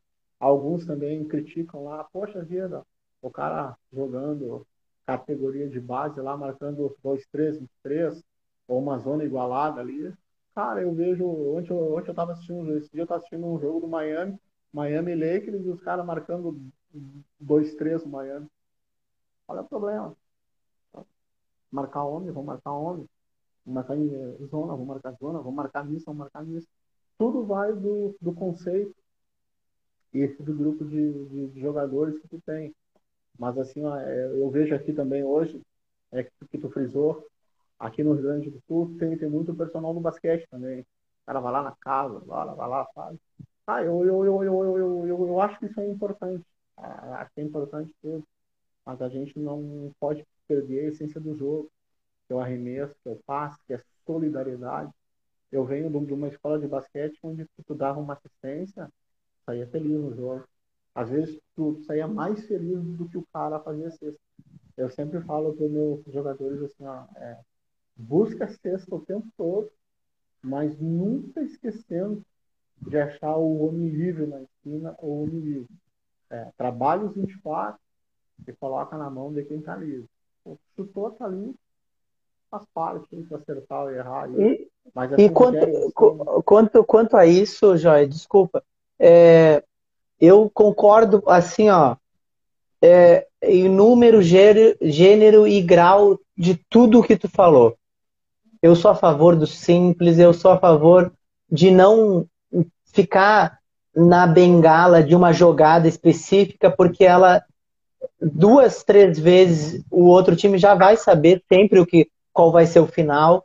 Um sistema, tu trabalha muito mais a cabeça do atleta, ele começa a entender o sistema e começa a variar dentro do próprio sistema. Então ele começa a entender que existe outras possibilidades no próprio sistema e isso ele consegue fazer sozinho dentro da quadra, sabe? Tu consegue criar pessoas pensantes e não simplesmente o cara tem que fazer isso, ele só vai fazer aquilo. E, e, e Joia, eu, eu te pergunto assim, ó, tu, tu tava falando de tempo, né? Eu também, eu para mim, é, quanto melhor tu trabalhar o, o tempo de quadra, mais tranquilo é para o time e tu vai cansando o teu adversário. O que que tu acha de, desse? Eu vi agora, ouvi agora, até num podcast eu ouvi sobre os 8, 10 segundos de ataque, que tem alguns estudos e aí que vem, né? Alguma, alguns estudos de, de, é, de, de jogo americano, né? Que dizem que as jogadas são concretizadas sempre até os 10 segundos de posse de bola. Aí o rapaz estava falando o seguinte, que as pessoas eles têm acelerado o jogo para que eles possam fazer, porque a conclusão é o quê? Que com 10 segundos tu vai trabalhar, tu vai trabalhar a bola mais rápido e é geralmente em contra-ataque. Então, geralmente esses 10 segundos, na verdade, não é uma transição, não é um ataque em si, mas um contra-ataque. E o que eu te pergunto em cima dessa, dessa aceleração do jogo é o quanto eu ainda, mesmo no NBB, mesmo assistindo o NBB, eu ainda vejo uma muita precipitação de ataque. Eu não vejo, mesmo sendo times é, grandes hoje, com mais experiência, eu ainda vejo muito pouco tempo de posse de bola. É muito jogo, muito jogo, muito. Não é nem jogado, é jogado ao sentido de jogado de qualquer jeito, não trabalhado.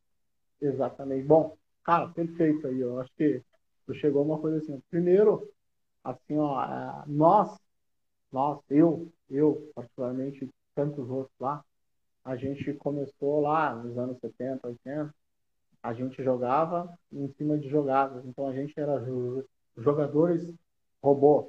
Nós chegava, chama um, chama dois, chama três, quatro, a gente fazia. Se não dava, não dava certo. Isso são jogadas. E, e, isso hoje não existe. Nós temos que criar aquilo que tu acabou de falar. Os, os jogadores pensantes dentro de quadro. É, o sistema, como tu falou, perfeito. Ele dá o jogador que joga dentro do sistema, ele se dá de conta que existe variantes durante a movimentação, que existe um leque, um leque que se abre de oportunidades para quem estiver mais próximo da cesta, para quem estiver livre de jogar. E hoje o jogador ele, ele tem que ser pensante, ele não pode ser mais robô. Ele, e isso é, cria no atleta o que? O entendimento do jogo. Quando se tem o entendimento do jogo, tu vai jogar, é, tu vai ganhar, tu vai perder, mas tu vai se divertir. Ou, refrisando o, é, sobre, sobre, sobre os 10 segundos, eu, eu, vejo hoje essa pressa que o pessoal tem de definir a bola, que eu vou definir de qualquer jeito, eu vou buscar os três pontos. É, a, a, gente que é treinador, nós, nós precisamos é, colocar no menino lá na base é, que valorizar a posse de bola, valorizar os 24, trabalhar, ser organizado, e aí sim a gente define, é, o jogador define o que está mais próximo da cesta, o, é, se, define lá estourando 7, 8 segundos, porque assim, ó, quanto mais tempo tu trabalhar a bola, é, e tu estiver perto de, de, fazer um chute em condições, uma bandeja em condições, um corte em condições, tu tira do time adversário a, a probabilidade do, do contra-ataque. Eu, eu, eu, vejo muito que tu falou, assim, essa precipitação do cara chegar lá e quer definir de qualquer jeito. Quer fazer em 10, 15 segundos, apurando o jogo.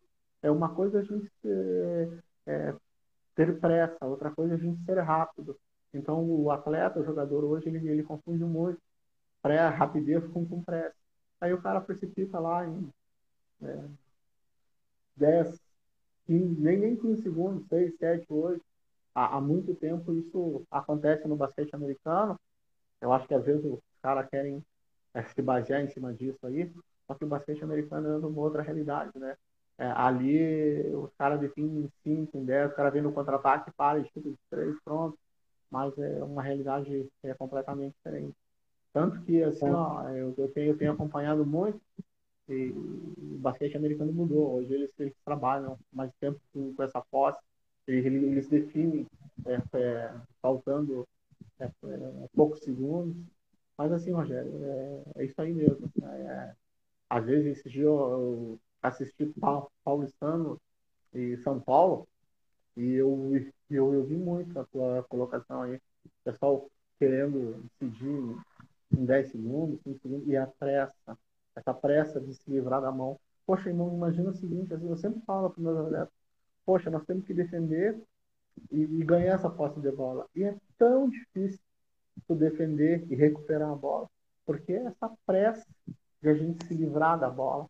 Então, isso acontece muito na base.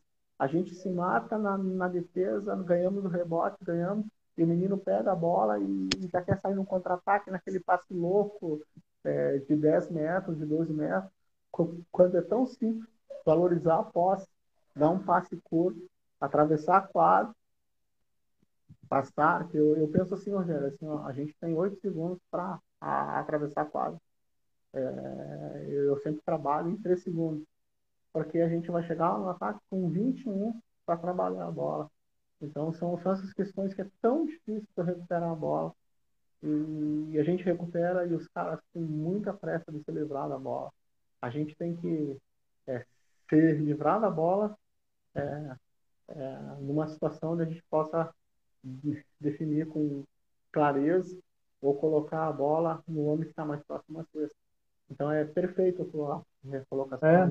Eu tenho assistido é. muito o NBB e a gente tem visto isso mesmo. É, não, e, e, e a, eu tenho, eu tenho eu acredito que o basquete brasileiro ele evoluiu muito com uma liga contínua, né? A gente não tinha isso. Uma liga que vem ano a ano, ano a ano. É, a gente sabe que no outro ano vai ter a liga. Tu sabe na pele o quanto é importante saber que o próximo ano tu vai participar, né? E o basquete brasileiro ele vem se renovando nisso. Mas algumas coisas eu vejo que a gente se espelha no esporte, no, no basquete americano, só que não, nós não temos a mesma qualidade, nós não temos a mesma base. Que o basquete, o basquete americano ele vem da escola. Então, quando o menino está no ensino médio, que é no high school, no ensino médio, ele já jogou muito, ele já treinou muito, ele já, tipo, ele já competiu muito durante o ano, sabe? Então isso te dá um repertório é, motor muito grande. Tu tem uma experiência muito. Tu é muito jovem, mas tu tem muita experiência. Então, quando tu chega no universitário, tu joga muito. E aí, quando tu chega na NBA, então tu tá quase que maduro. Se tu não tiver maduro, tu tá muito maduro. Então, tu tem muita consciência do que tu vai fazer. Então, se tu vai decidir em 3, 4, 5, 6 segundos, e tu vai arremessar dos três em vez de fazer uma bandeja, em vez de, ir ó, fazer uma cesta de dois pontos, é porque tu tem muita qualidade e muita confiança naquilo que tu vai fazer. Que é diferente do histórico que nós temos no Brasil mesmo. A gente tem, a gente tem atletas muito melhores do que já tivemos, com muito mais experiência, mas às vezes isso me irrita muito. Me irrita muito que há uma confiança, às vezes, sem qualidade. A pessoa tem tanta confiança, erra três, quatro, tem muita confiança, mas não tem qualidade. E outra coisa que me incomoda, é, Joia, e eu não sei se tu tem observado isso, a gente carece muito de pivô no Brasil. Porque todo homem grande quer ser ala para chutar dos três. Todo homem grande hoje não quer entrar, não quer levar porrada, quer jogar tudo fora. Ah, porque, cara, eu tô. A gente não pode ser ingênuo e nem burro. Porque tu tem dois metros, dois metros e cinco. Não é muito mais fácil tu arremessar dos três? É, não é muito mais fácil tu fazer uma finta em cima do cara que tem 1,90 te marcando? É muito mais fácil tu ficar treinando isso. E quando muito tu dá uma infiltrada, quando muito tu entra ali para fazer uma assistência, e falta os pivôs, porque ninguém quer, parece que ninguém mais quer ser pivô, todo mundo quer jogar fora. É, exatamente, perfeita a tua colocação. E, e, isso também por quê? Por, por causa da bola de três pontos, né? É. aparece mais no jogo, pontua mais. Então hoje o cara não quer jogar lá, lá, dentro, o cara não quer tomar porrada, o cara não quer ter o contato. E trancou. Isso. Deu aí, Rogério. Trancou um pouquinho. Trancou um pouquinho. Ah, agora vai. Pois é, é perfeita a tua colocação pelo seguinte. O cara não, não, ele não quer um contato lá embaixo. Sabe que o garrafão lá embaixo é terra de gente grande. Lá tem o contato, tem a porrada. Aí o cara fala, entrei, não recebi, fala, eu vou abrir para chutar. E de repente eu tô lá fora eu, e a minha envergadura é muito maior do que quem tá ali fora me marcando. Eu vou fazer um arremesso em condições. E, e aí entra o mais ou menos que vai falando. É a bola de três pontos, né? É ênfase do jogo, tu pontua mais, tu aparece mais. Imagina um cara de Aí tu vê ali o Porzingis, aquele que joga no, no Dallas Maverick ali, cara tem 2,16, chuta fora de três pontos lá. Aí tu é. vê um Kevin Durant, cara. Tu vê ah, o é. LeBron, ah, no começo da carreira dele, o cara ele jogava ali dentro, tipo de um, de um ala pivô. Aí com o tempo o cara saiu para fora, pô, é um, um, jogador que joga um lateral de, de 2,5, 2,6, né? O seu, seu LeBron. Pô, é, é complicado. Aí tu vê os caras grandes além dos caras terem essa habilidade, o cara chuta com uma perfeição. Eu te digo, é, te dou plenamente razão. Assim, cara, por que eu vou lá dentro se eu posso resolver um problema de fora? É isso aí mesmo. E a gente tem esse, essa deficiência. O basquete brasileiro sempre teve essa deficiência de, de homens grandes. Hoje não. Hoje a gente tem uma geração aí fantástica de, de caras grandes. Aí, por exemplo, assim, ó, o, o meu problema, o problema do basquete de Uruguaiana a gente não tem cara grande acima de dois metros para jogar lá dentro. E aí, aí eu jogo quatro abertos e cinco abertos do jeito que dá, porque a gente não tem essa. A gente tem essa, essa deficiência de ter um piva de 2 de 5, 2 de 7, 2 de 8. No adulto, quando tem dinheiro, tu traz, Rogério. Vai lá e traz assim, ó. Eu me lembro que uns anos atrás, ó, olha os pivôs da Lula. Tinha o Alistair 2 de 10, saía para fora e chutava queria sempre jogar lá fora, era uma briga. Tinha o Robert com 2 de 9. Tinha o Fernando Uruguai, fantástico, né? Acho que um dos caras mais profissionais que tive, eu tive o prazer de treinar, aprender, conhecer o Fernando, 2 de 6. Batia a bola como armador. E ainda eu tinha o Ricardo, de 2 e 4, que eu, que eu me dava luxo de jogar de, de 3. Cara que jogou nos Estados Unidos, na universidade, tudo aí. Pô, então é fantástico aí os caras, assim, ó. É. Então tu vê que, que Naia, quando tem dinheiro, tu traz. Claro, agora, quando tem. Agora, agora, quando tu não tem, tu se vira, abre os quatro, coloca um cara de, de, de 1,90, 1,95 ali para jogar dentro, jogar em triângulo, algum, algum sistema e pronto. Agora, quando tem dinheiro, tu, tu, tu, tu traz os caras, Rogério. Aí eu vou lá e busco o Rogério lá no Flamengo de 2,15 acabou o problema, cara. Tá aí o homem, ó. É. Vai resolver. E, é. na base, e na base, assim, velho, no basquete gaúcho hoje, é muito raro ter menino acima, jogando de pivô acima de dois metros. Muito raro, eu te digo assim, ó, tu pode contar no, nos dedos. Diferente do, do Rio, diferente de São Paulo, diferente de Minas ali. Tu vai lá no Tijuca, no, no Botafogo, vai no Flamengo ali, tu vê os caras jogando 17, com os meninos mais de 22 metros. 20 os caras já são adultos, 22 os caras grandes ali. Então essa é, é, né? é uma deficiência que, que, a gente tem. Que é, que é comum, né, cara? É, hoje, é, para a gente aqui do Sul, né? Mas em outros estados aí, e o basquetebol brasileiro, aos poucos ele, ele vai perdendo essa deficiência aí, quando chegou Nenê, Varejão, Splitter, mas ainda a gente tem, né? É uma coisa o cara ser alto e bom, e outra coisa o cara é só ser alto, né? Então, porra, não. não, não Exatamente. É Exatamente. Não, e olha só, é, Joia, é, poxa, a gente está uma hora e 47 minutos. É, é... é complicado. Né, uma, uma hora e 47. Não, cara, eu quero, eu quero te agradecer é, pelo, por tu aceitar o convite. É, isso é a primeira é a primeira vez que a gente está conversando, mas a gente vai chamar outras vezes, vamos conversar outras vezes, porque terão outros assuntos, né? Vamos ver como é que vai ser essa, e, e, como, como é que vai acontecer essa pandemia ainda, que a gente ainda tem algumas limitações de trabalho ainda, entendeu? Então, muita coisa ainda. Eu quero falar mais vezes sobre a Luba, eu quero poder ter um contato maior, e é para isso que, que eu fiz o, o lado B, para precisando divulgar, eu quero divulgar mais, eu quero mostrar as coisas que estão acontecendo aí para todo mundo e enfatizar uma coisa que eu já te disse agora, no, é, eu te disse no início. O projeto da Luba, cara, ele é um exemplo para muitas cidades, que é fazer com pouco, fazer da melhor forma com o que se tem em casa, sabe? Às vezes a gente fica reclamando porque quer ter mais coisas para começar a fazer algo. Não. Tem que seguir o exemplo de vocês.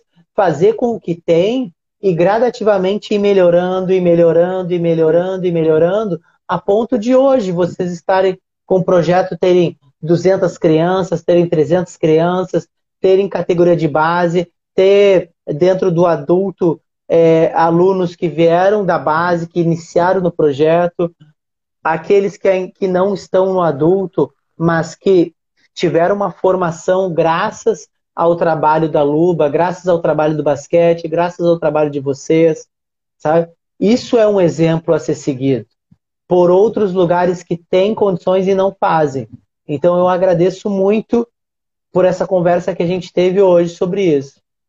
Rogério, eu que te agradeço a oportunidade de estar aqui divulgando o trabalho da Luba Basquete de Goiânia. E bem rapidinho eu vou finalizar o seguinte assim, ó. Esse ano a Luba joga o, Sub-22 né, e, e, e Sub-18.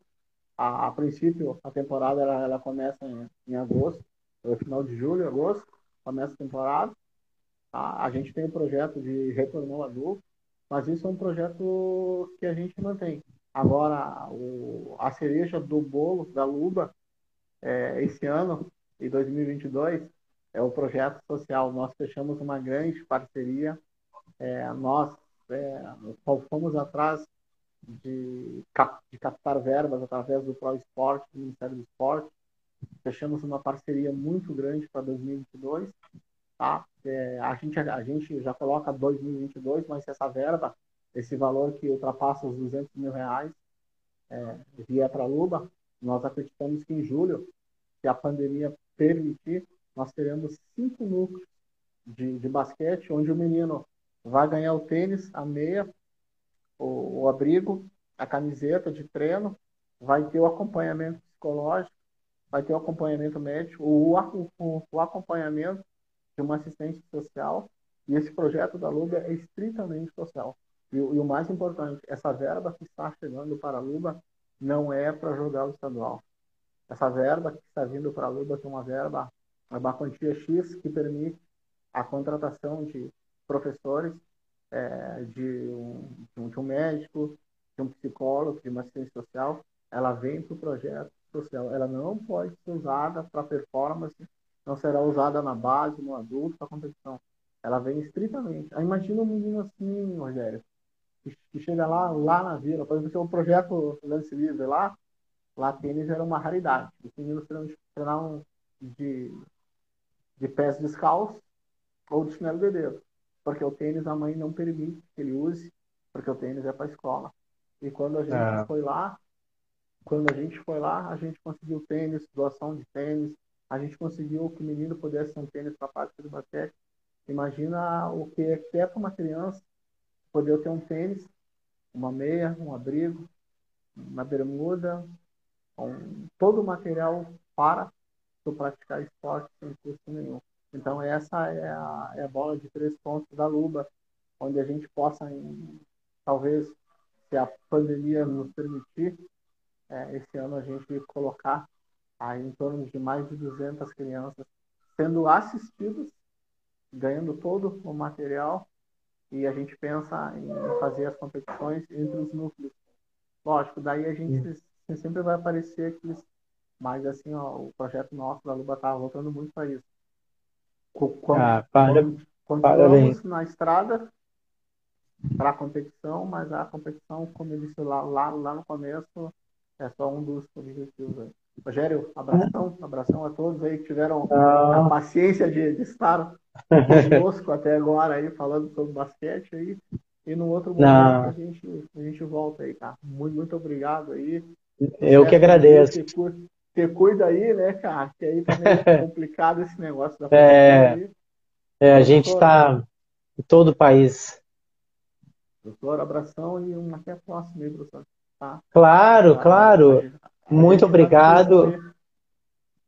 Esse é um exemplo, um exemplo, esse projeto é um exemplo e a competição é uma das partes, né? A competição é importante, mas ela é uma das partes, porque se a gente não formar, a gente não vai competir, né? Se não formar, não vai competir, vai acabar. Esse, esse é, uma, é o pensamento mais inteligente que existe. Formar para poder competir sempre. Então, parabéns para vocês pelo projeto. Parabéns pelo, pela garra que vocês têm e dedicação que vocês têm com a Luba e todos os outros professores envolvidos que eu conheço. Então, é, eu me sinto muito orgulhoso de vocês, sabe?